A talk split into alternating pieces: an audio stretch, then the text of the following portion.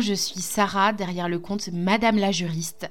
Ma mission à moi, c'est de faire en sorte que le droit ne soit vraiment plus vu comme ton ennemi, mais vraiment comme un allié dans ton business pour aller plus loin et pour atteindre plus facilement tes objectifs. Je le fais, je t'accompagne via deux possibilités.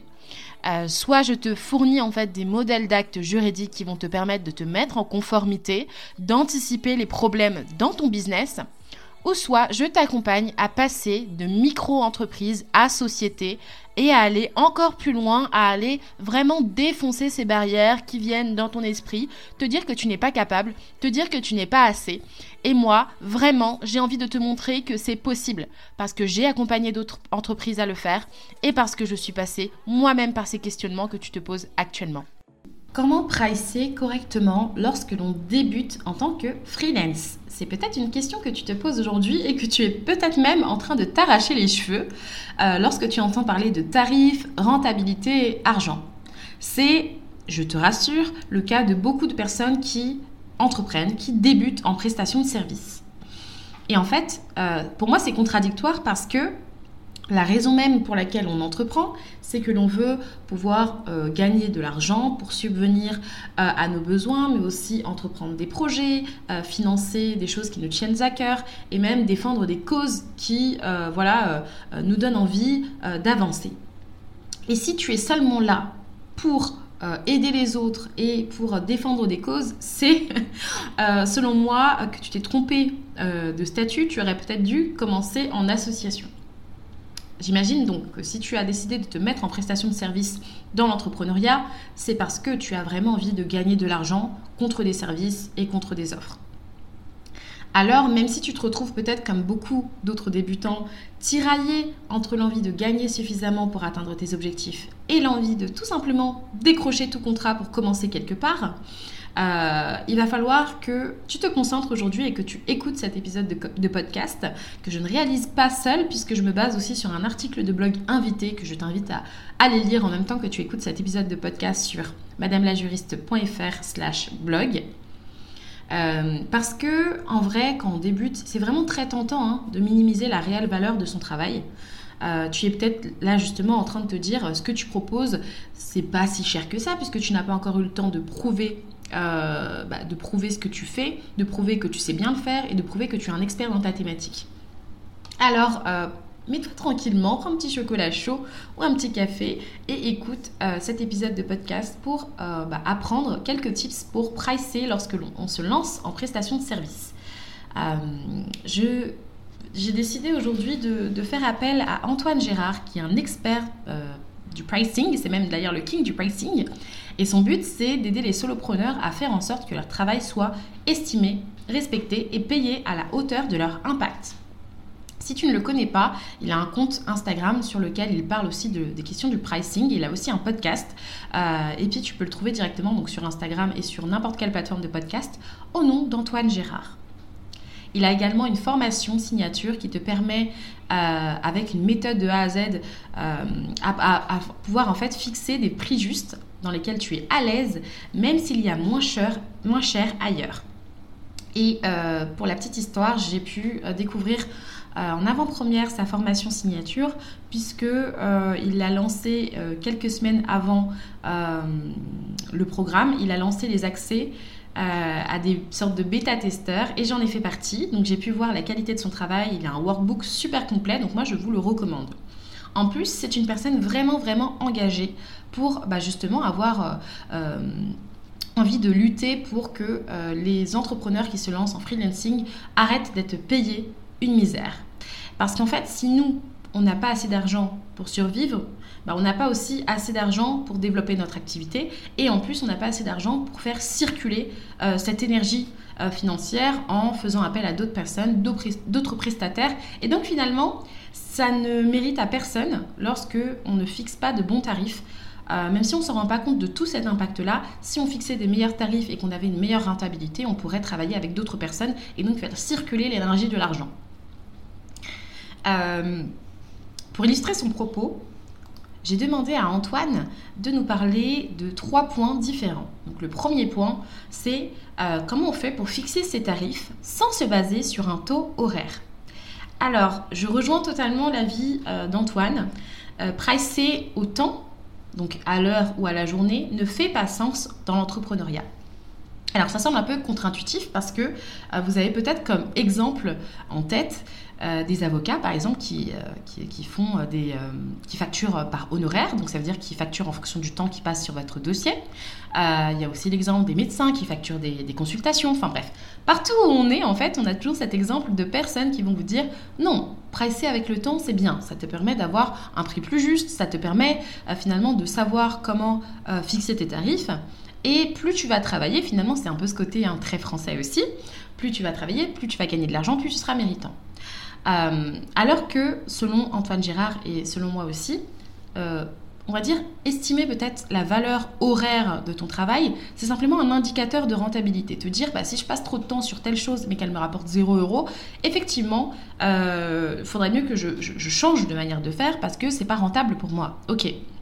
Mais sinon, pour pouvoir fixer un vrai tarif, il faut te baser sur la, valeur réelle euh, de ton offre et la valeur perçue de ton offre. Et donc, en fonction de tout ça, l'impact de la perception euh, de, ton client, euh, des prospects, des personnes qui te suivent va totalement changer. il va falloir que tu te bases notamment sur les bénéfices de ton offre pour pouvoir fixer un tarif qui est justement plus aligné avec ce que aujourd'hui tu devrais gagner pour ce que tu proposes. Ensuite, le deuxième point, on a vu avec Antoine dans l'article de blog comment passer de prix bas à prix juste. Euh, et en fait, effectivement, le plus dur, c'est euh, d'accepter aussi en termes de mindset qu'on vaut euh, beaucoup plus d'argent pour ce que l'on propose. Et pour ça, il faut d'abord passer sur une introspection. Pardon. Est-ce que les prix que tu as fixés sont justes ou sont simplement des prix que tu as fixés pour t'aligner sur la concurrence? Si on donne par exemple un poids euh, démesuré à un prix, bah, c'est possible que ça soit un peu plus difficile de vendre euh, le produit parce qu'on revient encore à la question de la valeur réelle et la valeur perçue. mais du coup, si toi tu augmentes la valeur perçue, bah, tu vas pouvoir aussi avoir une incidence sur le prix tu vas fixer et tu seras de plus en plus aligné avec ce prix-là dès lors qu'il sera juste et aligné avec tout ce que tu as pu apporter. Par exemple, pour certaines personnes, un modèle d'acte juridique, ça vaut 23 euros. Et ça, euh, ça peut être le cas de grandes startups, mais elles n'ont pas la même cible que moi. Elles ont plutôt une cible d'une personne qui va euh, consommer en fait des modèles d'acte juste pour se mettre en conformité, mais elles vont quasiment pas les lire, elles vont pas penser au branding, elles vont pas penser à tout ça. Alors que moi, chez moi, bah, des modèles, euh, il y a plusieurs gammes de prix, ça peut aller de 75 euros à 299 euros, parce qu'il y a tout le volet formation qui va avec, il y a tout le volet information aussi, et il y a aussi le volet branding. Donc par exemple, ça, ça augmente largement la valeur perçue d'une personne qui va acheter chez moi. Ce ne sera pas le même type de client qui va acheter chez les concurrents des startups juridiques où ils pourront avoir des modèles euh, à tout bas prix, mais qui ne vont jamais aller lire et surtout qui ne vont pas aller comprendre. Donc, euh, moi, ça a été le cas, j'en ai déjà parlé dans certains épisodes de podcast, mais j'ai eu euh, le cas où je me suis alignée euh, à des prix de start-up juridique parce que j'avais l'impression que c'était rentable, mais en fait, pas du tout. Et j'ai fait une transition très progressive où j'ai augmenté par palier mes tarifs et j'ai aussi augmenté la valeur de l'accompagnement, j'ai aussi augmenté la valeur du suivi, j'ai aussi augmenté en fait les, les ressources à disposition lorsqu'on prenait un modèle. Donc maintenant, comparé à avant, c'est plus juste un modèle qu'on achète, c'est toute une expérience. Donc, euh, bah, comme l'explique Antoine, le fait d'augmenter aussi la valeur perçue en augmentant aussi ce qu'on propose avec, ça peut être une bonne manière de se réaligner à un prix juste pour soi et plus rentable pour son entreprise. Troisième et dernier point, on va parler des erreurs à ne pas commettre en fixant ses premiers prix. Euh, selon Antoine, c'est, d'ailleurs je l'ai faite, hein, je ne le connaissais pas avant, c'est de s'aligner sur ce marché. Ça, c'est la plus grosse erreur qu'on entend beaucoup par contre. Euh, alors que bah en fait on n'est pas des produits, c'est-à-dire que on n'est pas euh, juste voilà un paquet de pâtes et encore quand on va dans un magasin un paquet de pâtes euh, qui soit d'une certaine marque qui a un côté un, standing un peu plus élevé sur la qualité de la pâte, bah, on va payer plus cher que les petits prix éco. On va pas attendre aussi la même chose. Une personne qui va acheter ce type de produit-là, va surtout chercher à se nourrir directement. Euh, et une autre personne va chercher à avoir de la qualité en bouche, va peut-être plus s'intéresser aux ingrédients, etc. Ce sont pas les mêmes personnes qui vont acheter et pour autant, il y a de la place pour tout le monde. Donc, on ne se base pas sur le prix des autres. Ça, c'est un gros non pour Antoine et je partage son avis. Euh, selon lui, la deuxième erreur, c'est quoi? C'est aussi se baser sur uniquement ses besoins financiers pour fixer ses prix. Par exemple, moi, pour vivre, j'ai peut-être besoin, euh, on se dit ça, hein, ah, pour vivre dans une vie de palace, j'ai besoin de gagner 100 000 euros par mois. Ok. Est-ce que pour autant, je vais vendre euh, un milliard d'euros, je rigole, un petit stylo parce que je me dis, ah bah, c'est forcément ce qui va me permettre de pouvoir avoir euh, la vie dont, je rêve? La réponse est non. C'est un gros non aussi. Parce que aussi bien parce que, dans les deux côtés, hein, aussi bien parce que tu dis, moi je veux juste payer mon loyer et je veux juste pouvoir me faire des courses, euh, si tu fixes du coup des prix très bas en prestation de service, bah pareil, ce sera un gros nom parce que tu vas encore pas dissocier la valeur de ton offre de euh, l'argent dont tu as besoin. Donc bien sûr, tu peux modérer, c'est-à-dire que quand tu seras, par exemple, quand tu es en micro-entreprise, tu n'as pas forcément les mêmes charges, les mêmes besoins euh, pour être rentable que quand tu passes en société, certes, mais pour autant, on va acheter plutôt le produit pour ce qu'il est, on va acheter tes services pour ce qu'ils sont, et donc il y a un tarif juste, il va falloir que tu le fixes en, prenant un bon compromis entre ce que tu apportes et ce dont tu as besoin. Pour suivre euh, davantage de contenu pour savoir notamment mesurer si tes prix sont trop chers, pour connaître le secret pour te différencier des autres, être reboosté et te sentir plus légitime par rapport à tes prix, savoir aussi comment les clients et les clientes de Antoine Gérard apprennent à faire plus de 150% euh, d'augmentation de, tarifs en travaillant avec lui, je t'invite à t'abonner à son compte Instagram Antoine Gérard. Donc je le remercie vraiment d'avoir accepté de faire cet article de blog invité avec moi et du coup de, nous permettre de discuter aujourd'hui euh, du pricing lorsqu'on se lance en freelancing. On va terminer cet épisode de podcast avec quelques petits tips de juriste. Euh, moi aujourd'hui j'aimerais t'inviter à mettre des œillères hein, sur tout ce que tu vois sur les techniques de vente euh, à rabais avec moins 99%, euh, euh, des, services qui sont à des prix mais vraiment choquants pour moi, notamment quand on voit des assistantes virtuelles et qu'on voit dans des services en ligne qu'on peut payer que 7 euros pour avoir accès à une assistante virtuelle pour une heure, c'est encore inférieur à un SMIC.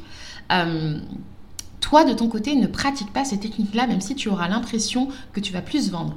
Ce que tu vas faire, c'est que tu vas attirer à toi des clients euh, de la Hesse qui vont finir par t'épuiser. Et en plus de ça, euh, des personnes qui auraient bien aimé travailler avec toi vont être un peu rebutées parce qu'elles auront l'impression que euh, tu n'as pas de réelle valeur dans ton offre, tu n'as pas assez confiance en ton offre et bah, que ça vaut trois fois rien. Pour vendre aussi, n'utilise pas des techniques de prospection agressives. Ça, c'est très américain d'ailleurs. Mais ici en France, ça viole totalement le code de la consommation tous les mensonges pour vendre, toutes les fausses promesses, tous les, euh, les appels intempestifs sont strictement illégaux, tu les mets à la poubelle. C'est pas ça qui va te permettre de vendre. Si tu veux créer un lien avec ton audience, tu peux euh, créer une newsletter, lancer un freebie, euh, ouvrir une masterclass, faire des posts régulièrement, avoir un podcast. Tu peux aussi décider de hein, faire de la prospection active, c'est-à-dire que tu peux aussi aller contacter les personnes par mail ou leur envoyer un message en DM avec des vocaux. Tu peux très bien le faire. Par contre, une personne qui te dit non, une personne qui a besoin d'un délai de réflexion, il faut respecter ce délai de réflexion. Tu as le droit de relancer, mais dans la mesure du possible. Euh, il faut que ce soit proportionné et que ce ne soit pas abusif pour ne pas bah, te retrouver à être euh, bah, du coup coupable de publicité agressive. Euh, il est interdit aussi à ton client si jamais tu travailles pour un client aujourd'hui ou que tu as déjà l'idée de, de, travailler avec peu de clients, bah, il est interdit pour un client de décider de, te demander en fait de travailler exclusivement pour lui. Ça s'appelle du travail euh, déguisé, du salariat déguisé, et c'est totalement illégal. Ça viole le code du travail parce que si tu travailles exclusivement pour un client qui te paye 3000 euros, techniquement, si tu devais gagner ces 3000 euros là, ton patron payerait les cotisations sociales et toutes les charges patronales qui y sont liées. Donc forcément, c'est un manque à gagner aussi pour euh, l'État et pour, euh, pour toi, parce que tu, tu, aurais pu cotiser pour le droit au chômage, tu aurais pu avoir des congés maladie et de maternité beaucoup plus intéressants. Euh, là, tu te retrouves en fait dans un piège à rat. Il faut vite que tu en sortes. Donc si cet épisode de podcast t'a intéressé, je t'invite à télécharger le guide de la conformité spécialement conçu pour les freelances que tu peux télécharger juste en bas de cet euh, épisode de podcast dans la plateforme que tu, as choisie pour écouter cet épisode. Tu peux télécharger en cliquant sur les liens qui sont à disposition euh, le guide qui a été pensé pour t'expliquer quelles sont les trames juridiques obligatoires, qu'est-ce qu'il ne faut pas oublier dans tes documents juridiques euh, afin de te protéger lorsque tu débutes en prestation de service. Je te dis à très bientôt pour un prochain épisode et j'ai hâte d'avoir ton retour pour, me dire si jamais cet épisode a été utile pour toi.